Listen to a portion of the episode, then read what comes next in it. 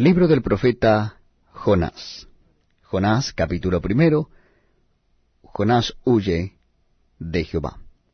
Verso 1. Vino palabra de Jehová a Jonás, hijo de Amitai, diciendo, Levántate y ve a Nínive, aquella gran ciudad, y pregona contra ella, porque ha subido su maldad delante de mí. Y Jonás se levantó para huir de la presencia de Jehová a Tarsis, y descendió a Jope, y halló una nave que partía para Tarsis, y pagando su pasaje entró en ella, para irse con ellos a Tarsis, lejos de la presencia de Jehová.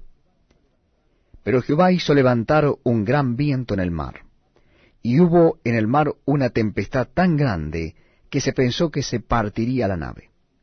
Y los marineros tuvieron miedo, y cada uno clamaba a su Dios, y echaron al mar los enseres que había en la nave para descargarla de ellos. Pero Jonás había bajado al interior de la nave y se había echado a dormir. Y el patrón de la nave se le acercó y le dijo, ¿Qué tienes, dormilón? Levántate y clama a tu Dios. Quizá Él tendrá compasión de nosotros, y no pereceremos. Y dijeron cada uno a su compañero, Venid y echemos suertes, para que sepamos por causa de quién nos ha venido este mal. Y echaron suertes, y la suerte cayó sobre Jonás.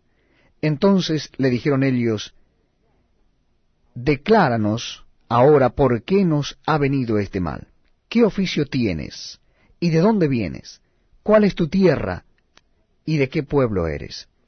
Y él les respondió, Soy hebreo, y temo a Jehová, Dios de los cielos, que hizo el mar y la tierra. Y aquellos hombres temieron sobremanera y le dijeron, ¿Por qué has hecho esto?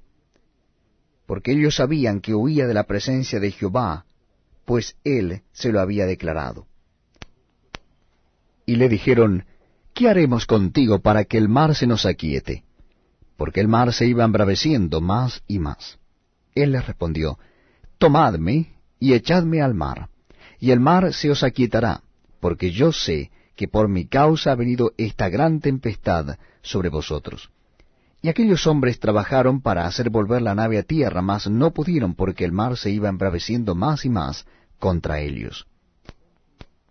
Entonces clamaron a Jehová y dijeron, Te rogamos ahora, Jehová, que no perezcamos nosotros por la vida de este hombre, ni ponga sobre nosotros la sangre inocente, porque tú, Jehová, has hecho como has querido.